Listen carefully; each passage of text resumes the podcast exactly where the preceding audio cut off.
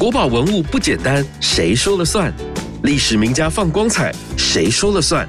听故宫说，有趣到停不下来，马上收听《公说公有理》。Hello，大家好，我是阿哲，欢迎收听故宫 Podcast《公说公有理》节目。好久不见了，我们来到了第五季喽。这一季《公说公有理》要继续的为大家带来精彩的节目内容，持续会邀请故宫的老师们、专家学者们一起来向大家介绍故宫文物和展览的精彩故事。而今天是第五季的第一集，我们邀请到了非常重量级的来宾，欢迎故宫的肖宗煌院长。院长你好。阿哲你好，萧院长曾经担任过文化部次长、高雄市立美术馆的馆长、台湾博物馆的馆长、台湾美术馆的馆长，可以说是一辈子的博物馆人。今年成为了国立故宫博物院的大家长，想必大家一定非常好奇，有着丰富博物馆经历的萧院长，在他的心中，故宫是什么？未来的故宫又会呈现什么样的风貌呢？在这之前，我想要先请教院长。听说您与故宫的缘分是在学生时期就开始了，是什么样的机缘跟体验？能不能请院长先跟我们来分享一下？如果要说跟故宫的结缘的话，当然是因为念大学的时候，可是跟博物馆的结缘其实蛮早的。嗯哼，我记得我在小学二年级的时候，小学二年级的时候第一次郊游，呃，我是去嘉义的中山堂，可是是嘉义的中山堂其实。它是原来的嘉义博物馆，日治时期嘉义就有一个博物馆。嗯哼，那之后的话，就到嘉义的中山堂。那你看了一些老虎的标本、老鹰的标本，看了蛮新奇的，可是没有特别的感觉。博物馆到底是怎么回事？嗯，大学的时候是因为考上文化大学美术系，那乡下小孩，我为什么一直强调乡下小孩？因为乡下小孩对台北完全陌生。然后虽然到了文化大学，校园很漂亮，可是真的不晓得开始的时候要跑到哪里。嗯，后来就知道有个华冈博物馆，所以我每天的中午没事的话，我就在华冈博物馆里边混。是，在文化大学美术系念书的时候，那时候创办人张启英先生哦，当过教育部长，他请了很多非常优秀的专家学者哈，比如说像那个李林灿老师哈，江兆生老师哈。那当然，画家上面有岭南画派的大师欧豪年，哈。那像吴学亮老师是进入到近现代绘画，就是水墨改良的一个老师。那在西画上面的话，有吴承彦老师，哈。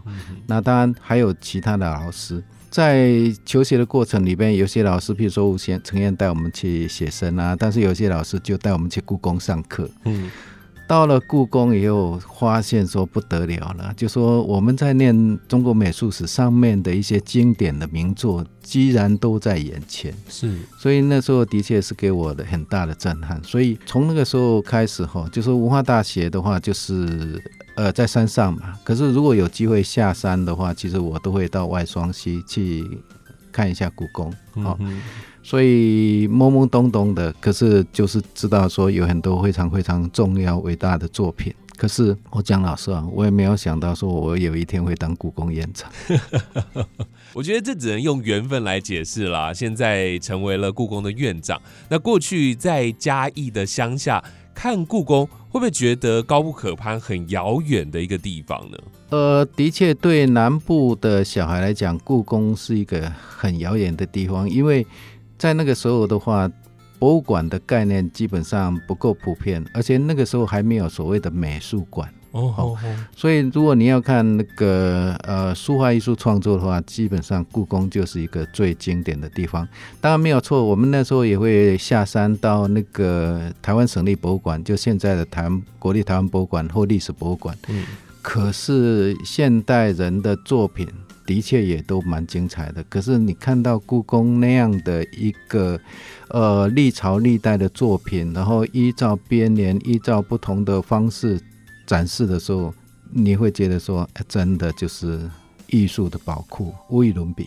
是是是，所以那时候文大美术系的学生，别人都是混网咖、混漫画店，你们都是混故宫就对了。对，那时候还没有网网咖，哈所以就是在山上画素描，到山下看展览。嗯哼哼，院长过去的经历啊，就是博物馆人或者是艺术的行政。在你大学毕业之后，其实投身在台湾大大小小的博物馆当中，从基层开始做起，也看遍了国内外各种博物馆的生态。在你的心中，你觉得博物馆它是什么样的存在？或者对于大众来说，又应该要如何定义博物馆呢？其实博物馆的话，我都开玩笑哈，我如果不在博物馆，我就在前往博物馆的路上。因为包括我驻外的时候，只要放假的话，基本上来讲，呃，告诉家人说我们去玩吧，去哪里玩吧。其实小孩子后来都抱怨说，每次开了几个钟头的车子，然后到了一个地方博物馆进去，出来天就黑了。哦，这就是我我的日常。但是因为这样，我小孩子也都很喜欢博物馆。嗯哼哼，国内外的博物馆经验之外的话，我当然比别人更幸运一点，就说因为我真的是后来从事博物馆事业，哈、嗯因为我从高雄市立美术馆，然后国立台湾博物馆，就原来的省立博物馆，嗯然后之后又去国美馆。好、嗯现在又到了故宫。呃，有人说我四冠王哈，这个其实不是重点哈，嗯就重点的话就是我真的喜欢博物馆这个工作。嗯哼，那如果你问我博物馆到底是什么东西呢？其实博物馆就是一个知识大百科。嗯好它里面的东西的话，就是如果说我们讲你去图书馆的话，你可以看到很多的书本，哈、然后你可以看到很多的知识，哈、看到很多的历史。可是这样的东西的话是文字，你要从透过文字去转译。可是看到一个物件，就是我们博物馆里面喜欢用一个讲法叫做以物争史，嗯就说用一件作品来印证那个时代，印证那个历史。好、嗯就譬如说我如果看了那个《西山行旅图》啊，我就知道说啊，那个时代的背景，那时候的文人的想法，那时候的一个整个大时代的环境是怎么样。这样听起来的话，好像比较比较抽象。嗯博物馆跟图书馆不一样的，就是说博物馆它收藏物件，那这个文路自己会说话。举一个比较有趣的例子，我经常举的一个例子哈，就说我在台博馆的时候，里面有一件作品，那件作品叫做台湾民主国旗。甲午战争的时候，台湾割让给日本，嗯那日本要过来接收台湾的时候，台湾的民众抗争起义，好、那时候就想独立，因为清朝不要台湾了嘛，台湾就自己要独立嘛。嗯那那时候的起义的临时政府的话，就有一个黄虎旗。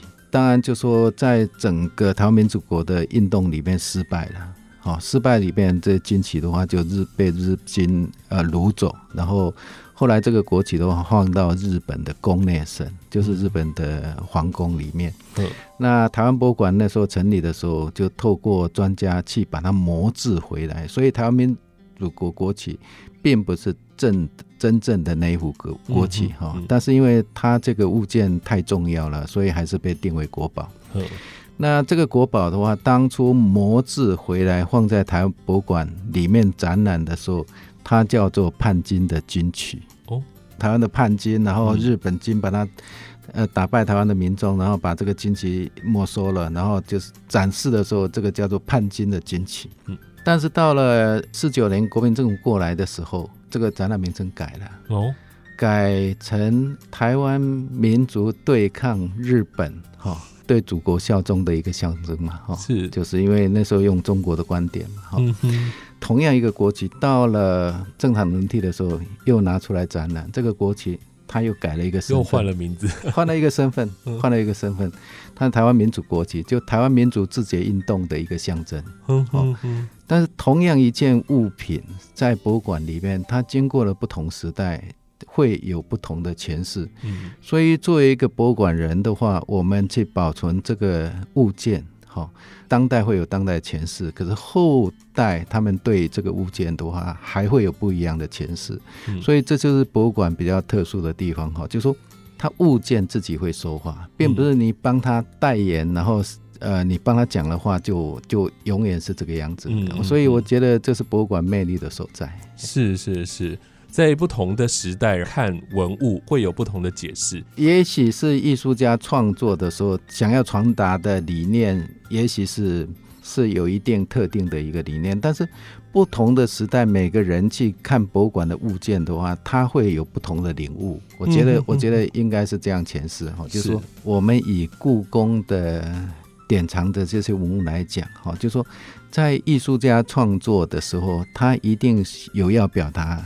他的特殊时代的一个特殊的情境哈，他特殊的想法、特殊的理念，但是后代的人他来看这个文物的话，他会得到不同的领悟，因为时嗯空环境背景通通不一样的。嗯嗯当然，另外一个角度来讲的话，就说，呃，大家讲说故宫最主要的文物典藏来自清宫，可是，在一个艺术家他从事创作的时候，甚至说他的作品创作完成之后，其实他就是一个普世价值。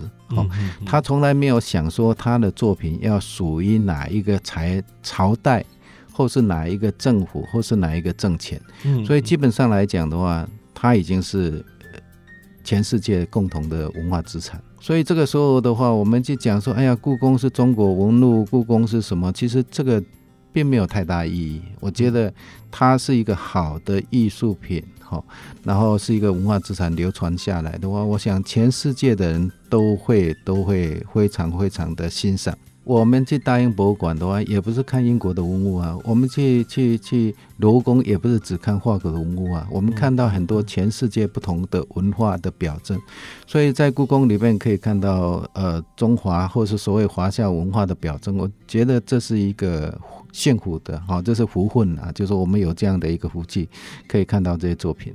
嗯哼哼，院长，我们现在先休息一下，我们要进一下我们的全新的单元，叫做“故宫四季热搜”，要来听听我们为民众搜寻到故宫有什么样的文物或者是资讯，跟我们日常是息息相关的。我们先来听这个单元。OK，那我就洗有恭听喽。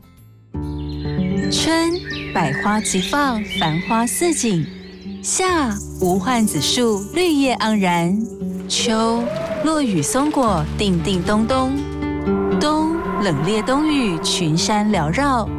故宫胸中纳万物，琳琅满目山中藏。春夏秋冬关键字就在故宫四季热搜。本集关键字：廉价计划。在故宫十二月月令图四月轴中，可以看到盛放的牡丹花和玉兰花。画中男男女女也撑着伞在花丛中漫步。四月连假也正是赏花和计划出游的好时节，最适合男女老少的景点就是故宫博物院。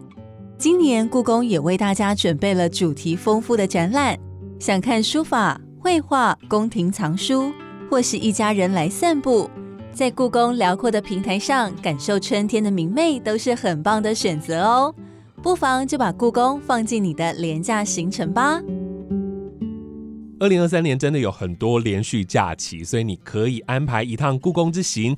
不论是北院或者是南院，都有许多精彩的展览。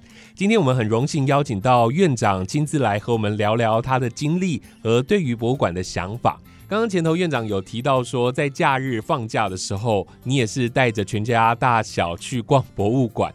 那我想你在大学毕业之后啊，从事的是艺术展览，然后从事博物馆的工作。当你进入到了博物馆去欣赏这些文物的时候，跟你过去在还没有接触这些工作之前所看到的博物馆有没有不一样的地方，或者是有什么样不同的感受吗？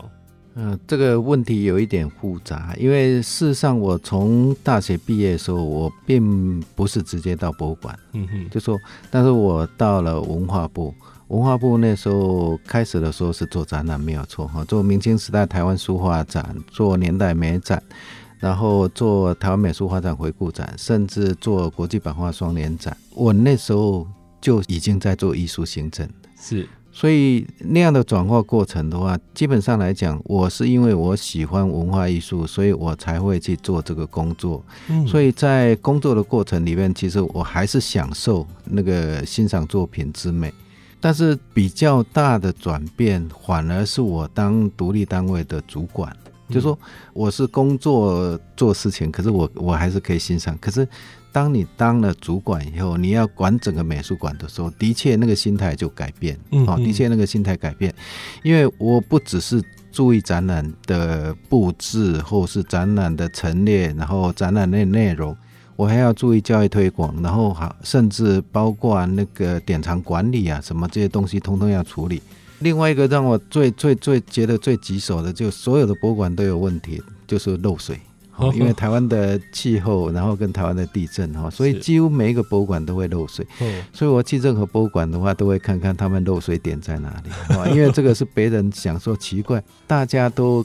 正面在看画，怎么我老是走到墙边墙角，然后在面不同的视野在看事情？因为，因为你开始就是说这是你的工作，你要去处理的，不只是这个样子而已。哦，的确，在心态上是。会有改变，但是看作品，我还是会欣赏作品，所以这个应该是没有太大的影响。嗯哼哼，欣赏艺术的角度是不变的，但现在身为故宫的院长，然后跟过去是博物馆同业的这个角度，还有民众游客的角度，这三者眼中的故宫其实是有一些不同的。在未来的时间，你会期待故宫它所呈现什么样的样貌呢？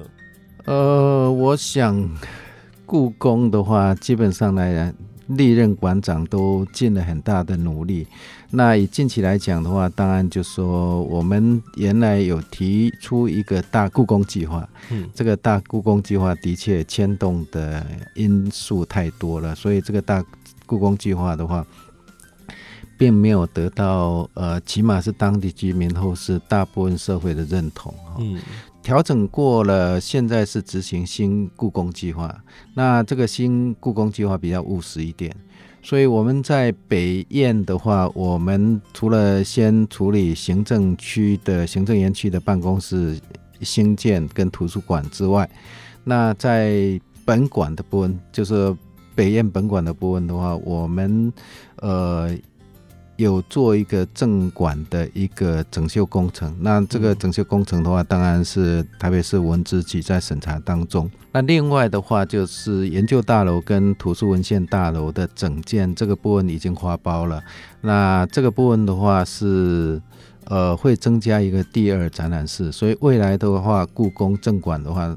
除了原先的展览空间之外的话，还会增加一个图书文献大楼的第二展览室。嗯哼。那在南燕的部分的话，南燕现在也盖第二展览馆，就是所谓的国宝馆。那这个也是在去年年底，哈，就是顺利的花苞，在今年开工。所以我想，在过几年之后，故宫的确会有一个不一样的面貌。好，就是说在整个展场的空间跟展示设施上，会有一个更充裕、更舒服的一个展示环境。了解，了解。那另外的话，当然我们也希望哈，就是台北市政府捷运局有一个计划，就是去做捷运到故宫。好，那捷运到故宫的话，在捷运出口的时候会有一个连通道，就是有一个电扶梯，可以直接到图书文献大楼。是。那过去大家到故宫，好像仰之弥高，就是要爬很多楼梯哈。对。那未来的话，我们会用呃一个连通道的方式来帮大家解决动线的问题。大家上故宫的话，就会比较轻松一点，是更加的方便了。再来要问的问题，我有点紧张了，因为。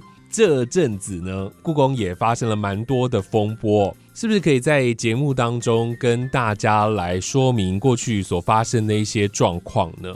呃，当然风波很多了哈，当然就是 第一个故宫定位问题哈。那我也说过说，因为原来讲说故宫要并到文化部，变成文化部的三级单位哈，跟那个。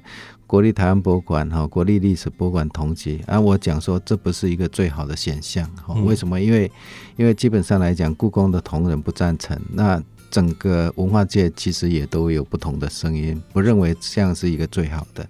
那当然也有法人化的声音，但是这样的声音的话，还是要有更多的共识。所以这个部分的话，我们以目前来讲的话，就是让故宫的整个工程跟整个呃组织架构调整稳定之后，哈，就是现阶段的话，并没有在处理这个问题，因为主改的部分的话，基本上是要配合行政院。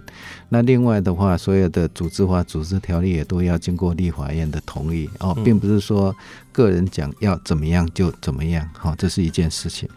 另外的话，就是有关我们典藏文物的管理。好，那典藏文物的管理，我讲老实话，就是当初故宫的文物从北京到上海到南京到重庆，然后再回南京，然后再到台湾，这样的一个历程里面，等于说是一个战火的时代。是。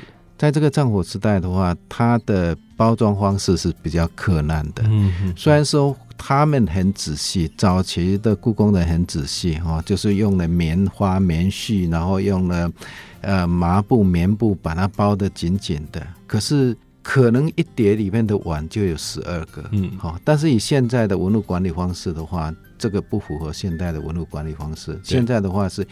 一个物件有一个包厢，嗯，有一个包装，然后就说，比如说你是用用盒装也好，用那个无酸纸盒包装也好，那所以这个部分的话，因为过去瓷器的话是比较耐环境、耐厚，啊，就瓷器的话比较不怕温湿度，是啊，所以它的处理比较慢。那处理比较慢的话，当然瓷器也是比较容易碎裂，所以这一部分的话就放到比较后面。摔破碗是一个意外哈，所以这个部分的话，我们也加强那个文物的一个管理的流程。刚刚好昨天也做了一个文物池拿的训练。我们看现在的台湾高铁，台湾的高铁哈，就是列车长要开门的时候，他会有一个动作；出去的时候，他会有一个动作；然后关门的时候，他都要往这边一笔，确定净空；这边一笔，确定净空，然后才去关门。对。人很多的时候，逼一下是是应该的。可是没有人的时候，为什么他还在比？嗯嗯，好，这就是他的标准动作。就说他不会因为有人没有人去疏忽他这些动作。嗯嗯，所以他就出事的机会比较少。是，所以同样的，就说如果我们当初那个摔盘子是因为从盒子里面掉出来。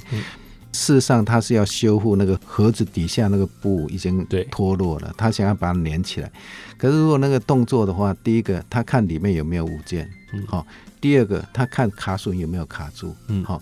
就算有物件卡榫卡住，他翻过来的话也不会掉出来。对，所以我们就觉得说，哎，做小球哎哈，就顺手拿过来就这样，可是就出了事情。所以他绝对不是蓄意的。可是问题是发生的事情，那就。就有人要承担责任，这是这是不得已的。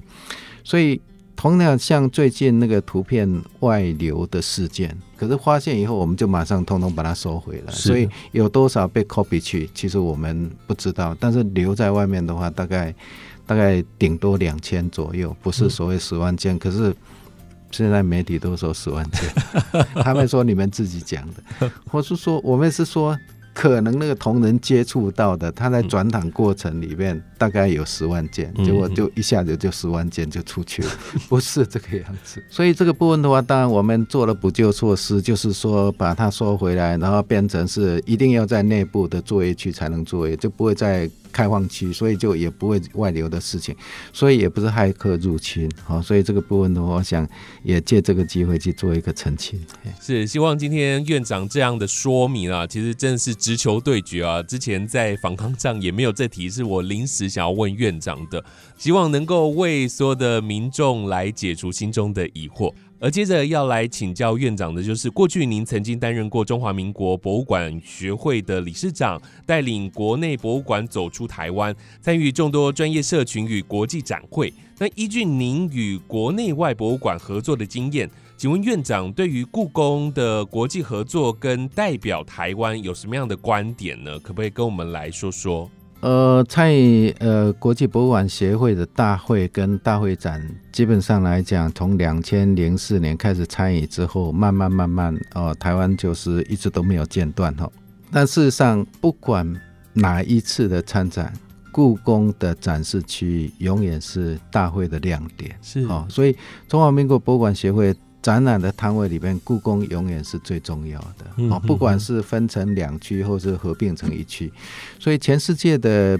博物馆界的人，他们来的话，他们除了看台湾整个博物馆的发展之外的话，他们也都会注意到呃故宫目前的一个发展的现况。对我们来讲的话，因为去参加博物馆协会的大会哈，因为用实体的物件去展出的可能性不高，所以我们就透过影像那。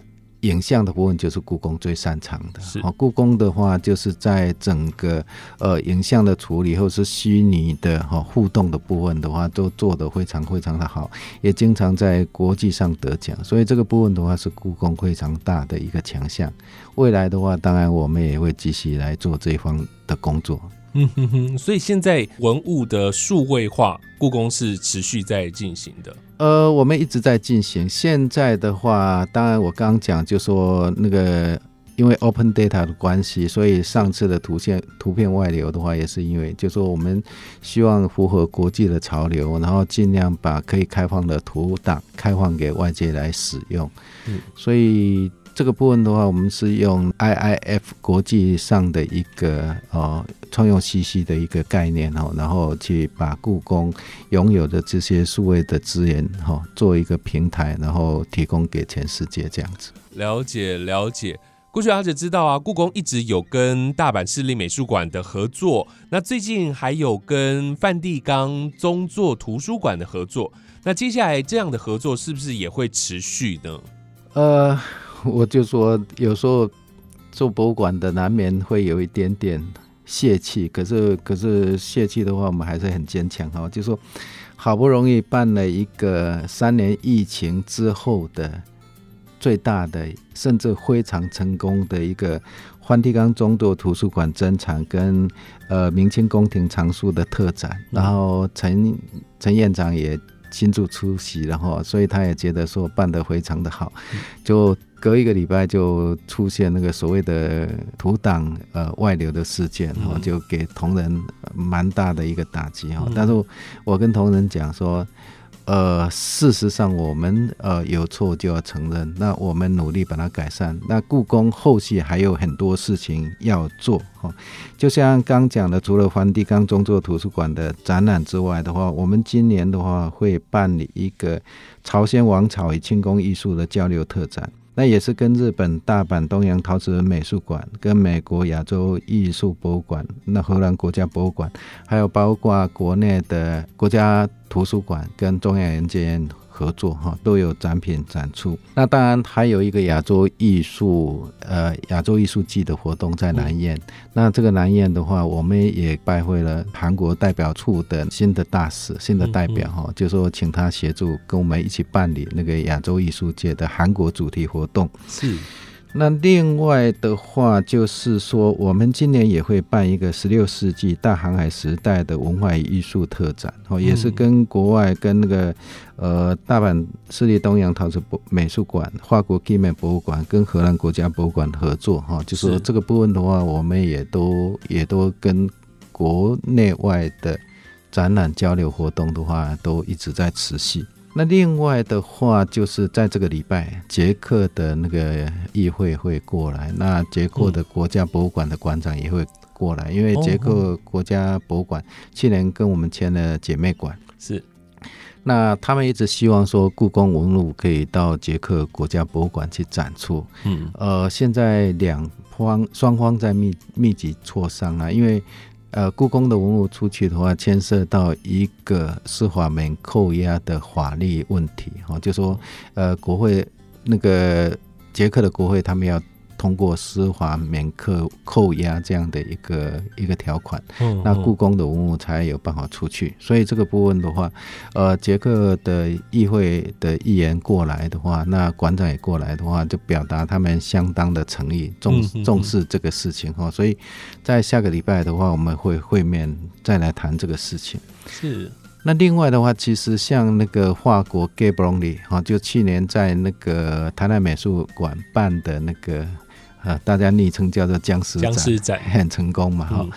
g a b o n 博物馆的话，其实他们也跟我们谈合作，嗯。所以我们本来非常希望说二零二四年可以办，哈，二零二四年是龙年嘛，是。就说要办一个那个龙文化的一个一个大展，嗯。但是因为现在可能二零二四会稍微因为被疫情影响会稍微晚一点，所以我们现在一起看能不能在二零二五到法国。